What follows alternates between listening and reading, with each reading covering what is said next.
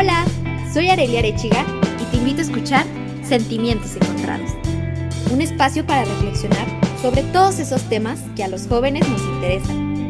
Cómo cuidar de mí, qué quiero de mi vida, cómo vivir mi sexualidad, todos los problemas que enfrentamos con la llegada de la juventud y de los que pocas veces nos atrevemos a hablar.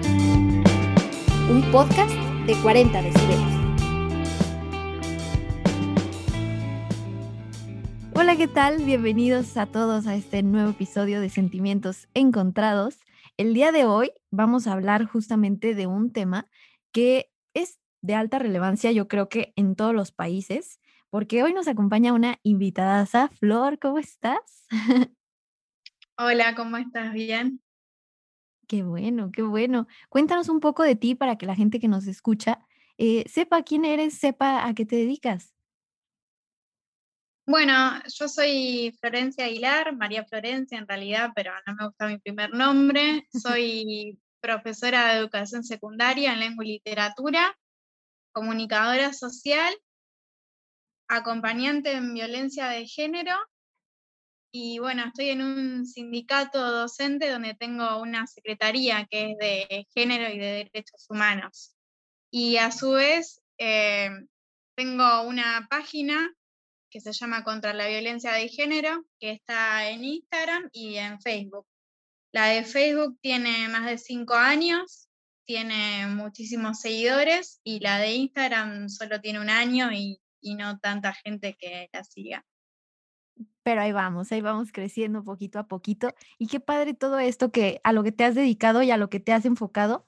Y la verdad yo te agradezco muchísimo que hayas aceptado esta invitación para hablar de un tema que la verdad es que desde México hasta Argentina, hasta España, en todos lados, la violencia es algo que debemos de visibilizar, más no normalizar. Pero explícanos, ¿qué es violencia? Bueno, eh, yo voy a hablar específicamente de violencia de género y de cuál es la definición que da la ley argentina contra la violencia de género. Que dice que es toda acción u omisión que minimiza a la persona y a los derechos, en este caso de las mujeres y de otras identidades, porque cuando hablamos de violencia de género no solo hablamos de la violencia hacia las mujeres, sino de otras identidades sexuales y de la comunidad LGBTQ específicamente. y, y, justamente Em, aquí también en México se entiende por violencia de género, así como lo dice la ley argentina. Y es muy importante el entenderla, ¿no? El, el entender que violencia de género no es solo hacia la mujer, como tú dices, es también hacia cualquier género. ¿Cómo podemos verlo en un día a día? O sea, ¿cómo podemos ver que alguien está ejerciendo este tipo de violencia? ¿Cómo qué acciones? Y hay distintos tipos de violencia como la violencia psicológica que comienza con el control, con las agresiones verbales, con el pedido de, de contra, o sea, en cuanto a la pareja, eh, con el pedido de contraseñas de redes sociales, de ver el teléfono móvil de la otra persona, de controlar todo lo que hace, de humillarla, de no hablarle quizás porque por eso decía la omisión, el ignorar a la otra persona también es violencia. También tenemos la violencia física, que generalmente es la última que se manifiesta y que tiene que ver justamente con golpes, con tironeos de pelo, con empujones. Bueno, y la última muestra de, de, violencia física es el femicidio, obviamente o el feminicidio, creo que le dicen en México. Sí, aquí se le dice feminicidio. Y algo súper importante que me llama la atención es que la violencia, justamente la violencia física, es la última que, venimos a, vivir, por así decirlo. Y es la que más eh, visibilizamos, ¿no? Que es como de que no, mi, mi pareja, mi amigo no me pega y por eso no es violencia. Pero qué importante el decir, oye, no te pega, pero sí te está ignorando no te pega, pero sí te controla, sí te dice, no te pongas esa falda, no hagas esto, no salgas con él, no salgas con ella. Entonces, como que el darnos cuenta de todas estas acciones está haciendo una violencia. Y algo que me comentabas era que existe un ciclo de la violencia. ¿no? Sí, antes de hablar del ciclo de la violencia, quería agregar que hay una violencia muy importante y que muchas veces no es, tenida en cuenta porque como se ejerce de parte de, la pareja, se cree que está bien y no está bien eh, cuando nuestra pareja ejerce violencia sexual sobre nosotras. ¿A, qué me refiero con violencia sexual? A que me obligue, por ejemplo, a tener relaciones sexuales si yo no quiero. No es que porque es mi pareja yo debo aceptar o debo obedecer y tener relaciones con él. No es mi obligación. Cuando la otra persona no respeta, cuando no tiene en cuenta mi consentimiento, justamente, estamos hablando de violencia sexual y muchas mujeres creen que tienen un deber en cuanto a beneficiar a la pareja con esto siendo, no sé, un noviazgo, siendo un matrimonio, la verdad es que no tenemos ningún tipo de obligación. Y por eso se la considera violación, más allá de que sea nuestra pareja. Bueno, ahora sí, eh, te puedo hablar del ciclo de la violencia. Eh, en 1979, la, la, psicóloga Leonor Walker habló de esto y habló de cuatro etapas del ciclo de la violencia. La primera es la fase de la calma, donde hay una pareja ideal, donde pensamos que está todo bien, que, la otra persona es la que buscábamos. Y bueno, después de esa fase ideal y de calma, comienza la acumulación o la elaboración de la atención, donde esa persona idealizada empieza a mostrar realmente quién es, empieza a, decirnos lo que tenemos que hacer, justamente, no te pongas eso, no hables con tal persona, dame las contraseñas de, tus redes sociales. Y a la vez nos hace, nos hace sentir culpables de, esta, de estas acciones. Nosotras tenemos la culpa de, eh, de que él reaccione de esa manera, de que nos pida la contraseña, de que no nos deje hablar con tales personas. Luego de esa acumulación de tensión, eh, viene la fase de explosión, donde el agresor justamente demuestra lo peor de sí y donde puede justamente insultarnos, eh, agredirnos verbalmente hasta golpearnos, hasta eh, ejercer justamente la, la, violencia física. Y nuevamente de eso tenemos la culpa nosotras, según el agresor.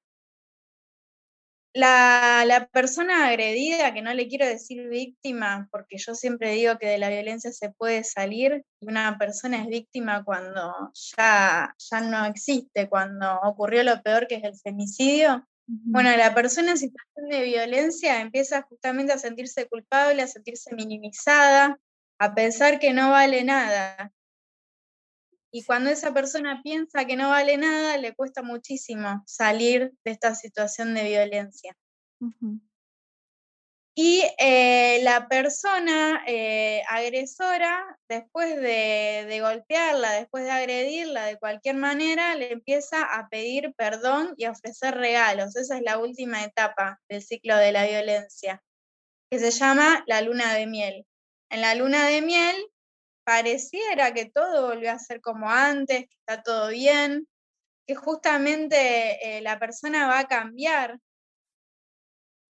y bueno, eh, la mujer lamentablemente cree en esto, cree que es todo su culpa y luego, bueno, vuelve otra vez la fase de la calma, vuelve otra vez la acumulación de tensión y así sucesivamente. Por eso es un... Se vuelve a repetir y a repetir y a repetir. Y, y es algo que, como tú dices, ¿no? Viene mucho la manipulación, viene mucho la culpa de, de a quien es agredida, quien, quien está sufriendo de, de justamente esta violencia pues siente esta culpa, siente que, que no puede hacer nada, ¿no? Que se le está yendo de las manos y muchas de las veces escuchamos eh, el, es que por amor lo hace. O también a los agresores escuchamos, por amor te pego. O es que algo que es muy común aquí en México, eh, le pego a la pared para no pegarte a ti. Ese podría ser un foco rojo, ¿no? De decir, oye, a ver, espérate. No. Sí, es una de, las últimas fases antes de llegar al femicidio, pegarle a la pared, romper objetos. eh, toda esa descarga de, violencia es la que el agresor puede ejercer sobre nosotras. Entonces hay que estar muy atentas.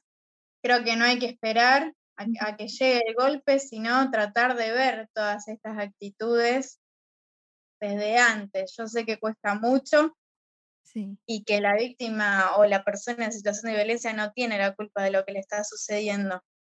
Sí, eso es súper. Pero bueno, Creo que el, el decir y el, el apoyar a esta persona que está sufriendo la violencia y hacerle ver que no es su culpa, que si el manipulador, la persona que violenta, siempre va a hacerte creer que tú, por tu culpa, él está actuando o esa persona está actuando de esa manera y está infringiendo la violencia contigo porque pues tú eres la que lo provoca, tú eres la que por tus acciones, eh, bla, bla, bla, bla, bla. Pero en realidad la culpa no la tienes tú cada quien somos responsables de nuestras acciones, de cómo actuamos, de cómo eh, nos expresamos y esa persona que violenta no no tiene por qué ejercer en ti la culpa. Entonces, si tú que estás escuchando este podcast eh, eres alguien que violentan, no debes por qué sentir culpa. Eso es creo que lo primordial, ¿no? De, de sacudirnos esa culpa, de decir, no estamos solas, no estás solo, si es que es tu caso.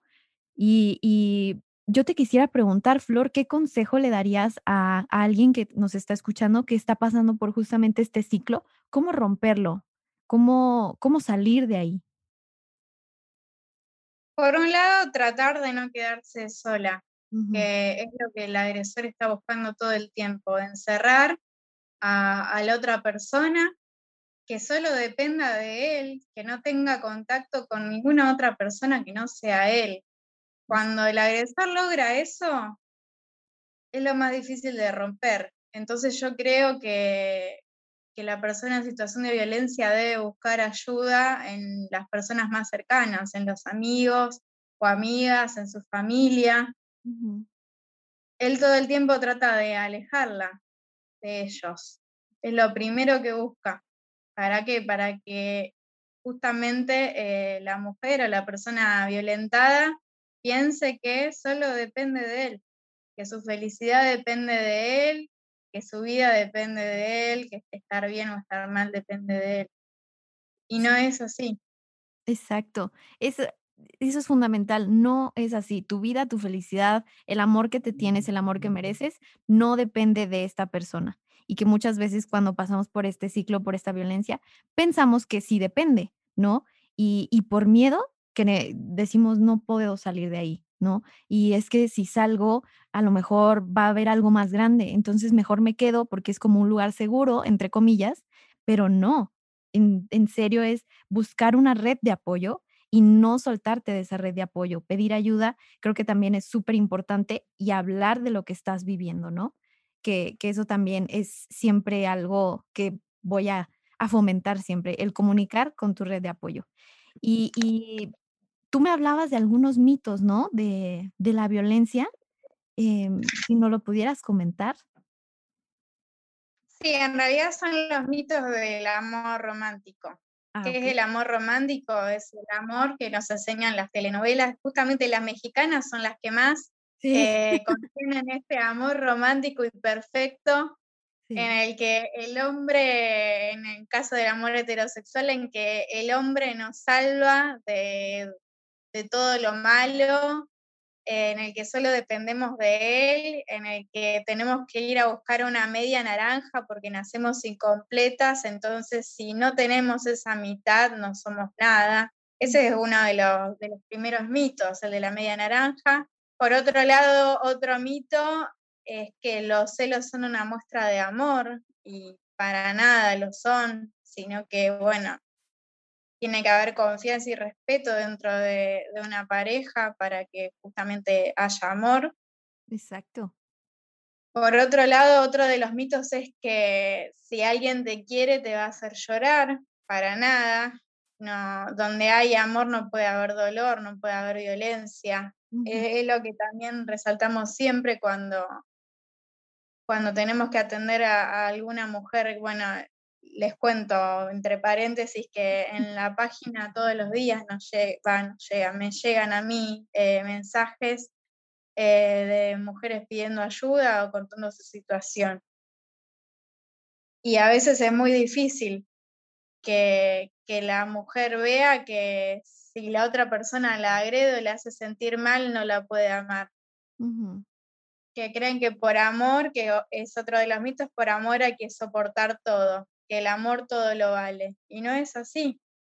Primero tengo que amarme a mí misma para luego poder amar a otro o sentirme amada por otro que bueno, ahí, eh, y también hablando un poco de lo que vos haces, eh, generalmente las personas que son víctimas de violencia de género, que pasan por la violencia de género, son personas de baja autoestima. Exacto. Em, así que bueno, en, en, resumen es eso. Y es que cuando romantizamos, ¿no? Las, las situaciones, esto que decías al principio, ¿no? De las telenovelas, todo el tiempo hemos crecido con con las telenovelas, las películas y el hombre me va a rescatar y la pareja ideal es la que, pues a pesar de todo, yo voy a seguir ahí y si me pega no importa, yo lo amo y él me ama y por amor lo hace y no. El amor, creo que eso siempre lo hemos dejado muy en claro en este podcast, el amor no duele y no debería de estarte doliendo. No sí hay momentos en el cual la pareja va a tener como que estas discusiones, estos como conflictos, es normal, pero el llegar a un conflicto donde ya suba el tono de voz, ya haya faltas de respeto, ya haya eh, golpes, ya haya un maltrato, un abuso, ahí ya es un foco rojo para decir, hay violencia, está haciendo algo em, pues fuera de, tu control, ¿no? Fuera de, del espectro de un amor verdadero, una relación sana. Entonces, qué importante es el, visibilizar y el darnos cuenta qué es la violencia y cómo se vive, porque como decíamos al principio también, la violencia no solo son golpes, también esto que decías de la violencia psicológica, ¿no? O sea, desde un comentario hasta ignorar la ley del hielo, los celos, ¿no? O sea, ¿cuántas veces hemos vivido situaciones de celos y, y escuchamos a la amiga, al pariente decir que no, es que me cela porque me ama y, ah, caray, ¿cómo? Eso, eso no, no puede ser, ¿no? O sea, creo que es algo bastante fuerte. Y ya pasando a otro tema, eh, la última fase de, la violencia, que es algo muy, muy fuerte, los feminicidios, ¿no? Que, es algo que lo vivimos en todos lados, en todo el mundo, lastimosamente. Y, y, tú qué nos puedes decir sobre, sobre este acto de violencia hacia la mujer, el feminicidio? ¿Qué es? Bueno, como vos decías, es la última etapa de la violencia donde ocurre el asesinato de, la mujer por parte de, un hombre y que esta, esta violencia es sistemática. Quiero decir esto porque muchas veces me llegan mensajes o hay comentarios de muchos hombres diciendo, bueno, pero nosotros también vivimos violencia. Nadie niega que un hombre pueda vivir violencia, pero no es asesinado sistemáticamente, cada, en este caso en Argentina, cada 29 horas, como somos asesinadas las mujeres. Exacto. Un hombre no sale a la calle con miedo de, de que le pase algo, de que lo violen, de que lo acosen en la calle no sale con ese miedo con el que salimos las mujeres. Eh, ser mujer es un factor de riesgo hoy, no solo en la Argentina, sino en todo el mundo. Y bueno, y ahora podemos hablar de especialmente en Latinoamérica. Eh, entonces, eh, la verdad es que hay una falla muy grande desde las instituciones estatales, que son las que tienen que cuidarnos, las que tienen que protegernos. En Argentina se ha creado un ministerio de, las mujeres y de las diversidades, donde especialmente se trata la violencia de género, pero aún así no alcanza. Em, no sé en México cómo están legalmente, si hay alguna ley de violencia de género. Actualmente apenas nos estamos como que brincando ahí, ¿sabes? Apenas está como que tomando la relevancia que debe de tomar ya empezaron, ahorita te podría hablar de la ley Olimpia, que es esto de, la violencia contra la mujer, justamente el, reproducir, el compartir, eh, pues estas fotos, videos íntimos, esa, esa ley es pues súper reciente. Está también la ley Ingrid, que es justamente también para los feminicidios y creo que existen otras, pero no te las podría mencionar. Y, y sí, como tú dices, es un, es un factor de riesgo ser mujer en cualquier lado, porque sí tenemos esto tan, tan arraigado a nosotros que vivimos con miedo. Y, y ya no está padre, ya no está bonito salir a la calle con ese miedo, con ese temor de decir, es que no sé si voy a regresar, no sé qué vaya a ocurrir del transcurso en el que salgo de mi casa y voy al trabajo, en lo que salgo del trabajo y voy con mis amigos. O sea, ya no sabes qué va a suceder. Entonces, se me hace muy importante el poder tocar estos temas y ponerlos sobre la mesa, porque muchas veces decimos, ay, es que México está así, pero cuando ya lo hablas y lo dices, no, es que ya es un factor que en todo el mundo sucede, ya es algo que, que pasa y, ya es algo que todas las mujeres tenemos, ¿no? Y ahorita que das estos ejemplos en Argentina, se me hace increíble como, por un lado, las mujeres ya nos estamos uniendo, ¿no? Ya creo que estamos haciendo más fuerza y cada vez es como, no estás sola y aunque estés este, hasta Argentina, yo desde México te apoyo y encuentras un lugar seguro en mis redes sociales, encuentras un lugar seguro donde yo esté y así sucesivamente, ¿no? Pero pues sí, en los países creo que aún falta mucho este apoyo eh, político, este apoyo de, de los gobiernos. No sé tú qué opines. Sí, es así. También poder destacar, eh, justamente como vos decís, que las mujeres nos hemos unido, que ahora, eh, digo ahora porque en los últimos años se ha mostrado una tercera ola del feminismo en toda Latinoamérica. Eh, bueno, puedo hablarte del caso de Argentina.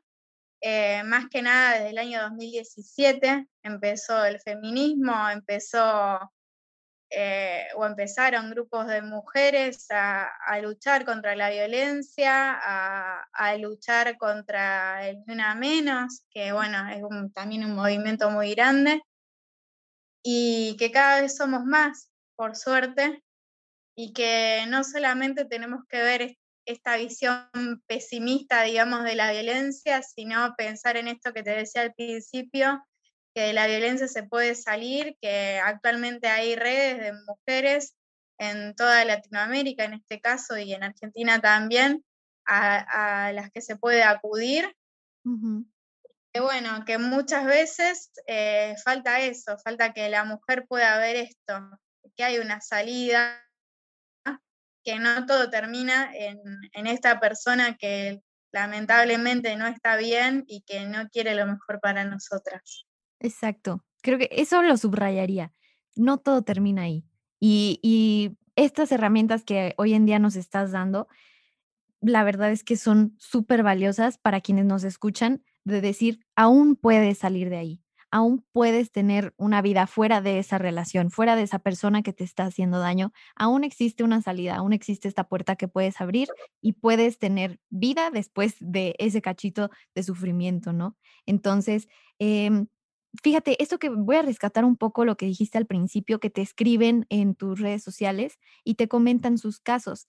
Eh, ¿Tú les das algún apoyo o les brindas alguna ayuda? Sí, eh, lo primero que hago es hablar con ellas en cuanto a si realizaron la denuncia correspondiente, porque, bueno, viste que además de, de todo este círculo legal que, ocurre dentro de la violencia, donde hay que denunciar, donde hay que acudir a abogados, a una comisaría, a una fiscalía. También en los últimos años se ha usado el método del scratch, donde se pone la foto del agresor y bueno, y todo el mundo le dice de todo a esta persona. Eh, la verdad que personalmente no apoyo ese método, sino que, creo que si no hay una denuncia legal es muy difícil avanzar sobre el caso. Entonces hago un asesoramiento de cómo hacer la denuncia, cuáles son los pasos a seguir. Em, si necesitan atención psicológica, qué redes de, psicólogas hay eh, gratuitas y, que están en muchos lugares, por lo menos de, mi país, de Argentina.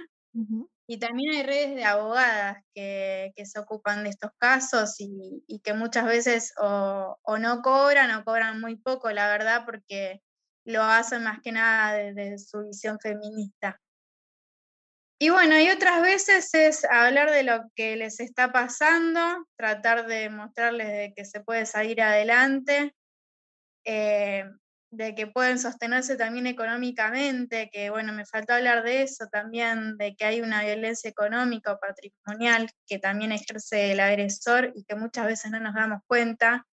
Eh, cuando él no nos deja ir a trabajar, por ejemplo, que dice que bueno, que él nos va a mantener, que, que nosotras no tenemos que, que, sustentarnos económicamente, esa también es una forma de cerrarnos y de hacernos depender de él. Claro. Que nos controle los ingresos también, cuál es nuestro sueldo recibido mensualmente, que no nos deje saber con cuánto dinero contamos en la casa, todo eso también es violencia y, y es una de las primeras formas donde se manifiesta. Y muchas veces no prestamos atención a esto. Entonces, cuando la mujer quiere salir de, de la casa o, o, no sabe qué hacer, piensa cómo va a vivir cómo va a sustentarse económicamente y muchas veces es una traba esto de, pensar de qué va a vivir. Exacto. en la Argentina hay programas de parte del, gobierno donde ayudan a la mujer a salir eh, económicamente de esta situación también. no sé, en México, pero, pero bueno, en Argentina sí está esto y está bueno que las mujeres puedan saber esta información. Sí, que existan personas como tú que puedan eh, brindar este espacio, ¿no? Un espacio seguro para pedir un consejo, para decir, estoy pasando por esto y necesito ayuda y acudo a ti porque a veces se nos hace muy fácil, ¿no? Detrás de una pantalla poder escribir la situación en la que estamos y, y eso es lo que más, la, la verdad, te admiro y lo que más de corazón te digo ahorita en este espacio mis felicitaciones porque sé que no es fácil, sé que es una entrega casi casi de tiempo completo de estar ahí contestando y estar ahí al pendiente, ¿no? De todos estos eh, mensajes de todas estas personas que necesitan ayuda y es una gran vocación. Entonces, desde México hasta Argentina, te mando un abrazo bien, bien grandote. Y ya por último, para terminar este bellísimo episodio, ¿qué consejo le darías a todas estas personas que nos escuchan, que están pasando por este ciclo de violencia o que ya pasaron por él? ¿Qué les dirías ahorita en este espacio? Eh, algo que salga de tu corazón, algo, algo que digas, esto no se me puede pasar decir. Bueno, si vamos a hablar de algo que salga de mi corazón, decir que yo también pasé por situaciones de violencia, que no estoy exenta a esto. O sea, eh, tengo 31 años, eh, tuve dos relaciones que puedo calificarlas como violentas, una, más que la otra, y que bueno, que esta última relación que tuve fue la que me llevó a hacer todo esto, a ayudar a otras mujeres, a, demostrarles que se puede salir, no para mostrarme como ejemplo, sino para saber que, que puedo hacer cosas por otro. Eh, y es justamente eso, ver que, se puede salir de esto, como dije antes, ver que se puede buscar ayuda, que no hay que quedarnos solas, que hay que tratar de mantenernos, aunque sea en contacto vía celular, con una amiga, con un amigo, con un familiar, eh, y no encerrarnos en nosotras mismas ni en el círculo que se forma con esta persona. Eh, decir esto. Y la verdad que me da un poco de, vergüenza decirlo porque no suelo hablar de mis experiencias personales, pero bueno, eh, aclarar eso también. No, y, te agradezco que tengas esa confianza en este espacio. No te voy a dejar abajo porque yo también pues salí de ahí, ¿no? Salí de, una experiencia también de violencia y el hecho de, de encontrarme con mujeres así que dicen, ¿sabes qué? Voy a tomar este caso porque lo vives y dices, no quiero que nadie más lo vuelva a vivir, ¿no? Tal cual. Es, eso. Exacto. O sea, dices, no quiero que alguien más se encuentre con esto y como yo, no sepa qué hacer, no sepa cómo salir. Entonces, es increíble la labor que haces, te lo repito, y, gracias, en serio, gracias por prestarnos este, este tiempo tuyo tan valioso. Eh, tus redes sociales, eh, los dijiste al principio, pero ahorita tu, tu página de Facebook, tu Instagram para que te sigan. Mi página de Facebook es contra la violencia de género y si lo quieren buscar por usuario se escribe con, o sea, es X contra la violencia de género X, porque ya lo habían usado anteriormente a ese nombre. Eh, para que no se confundan, y es un logo de color violeta con letras blancas. El mismo logo está en Instagram, que también es contra la violencia de género. Así que, bueno, me pueden seguir por ahí y podemos charlar por ese medio. Súper, muchísimas, muchísimas gracias. La verdad que disfruté mucho este tiempo platicando, aprendí mucho sobre la violencia y de nuevo, muchísimas gracias, Flor, por estar aquí. No, muchas gracias a vos y la verdad es que estoy sorprendida porque nunca me imaginé llegar tan lejos. ahora, ahora, internacionalmente, primero para Venezuela y ahora para México, así que es muy importante para mí. Sí, la verdad es que estás trascendiendo de una manera súper, súper bonita en vidas de muchísimas mujeres y, y qué mejor, ¿no? Desde lo poquito que tú pensabas que hacías, ya es enorme. Así que muchísimas felicidades, Flor. Muchas gracias. Gracias a vos. Nos vemos. Nos vemos, un abrazo. Igual, bye bye. Y bueno, este fue un episodio más. Espero que lo hayan disfrutado tanto como yo. Ya saben, esto es un podcast de 40 decibeles. Nos pueden encontrar en todas las redes sociales como arroba 40 decibeles para que también puedan escuchar de todo un poco. Y a la vez, recuerden, este podcast y todos los demás los pueden encontrar en todas las plataformas digitales, desde Apple Podcast hasta en Spotify. Claro que sí. Y pues yo soy Arelia Arechiga. Me puedes encontrar como arroba. Y si quieres mandar un mensaje, si quieres o has pasado por algún tipo de violencia, estamos para ti, estamos para ayudarte y también para escucharte. Así que, pues nada, te mando un fuerte abrazo y esperando que estés muy bien. Bye bye.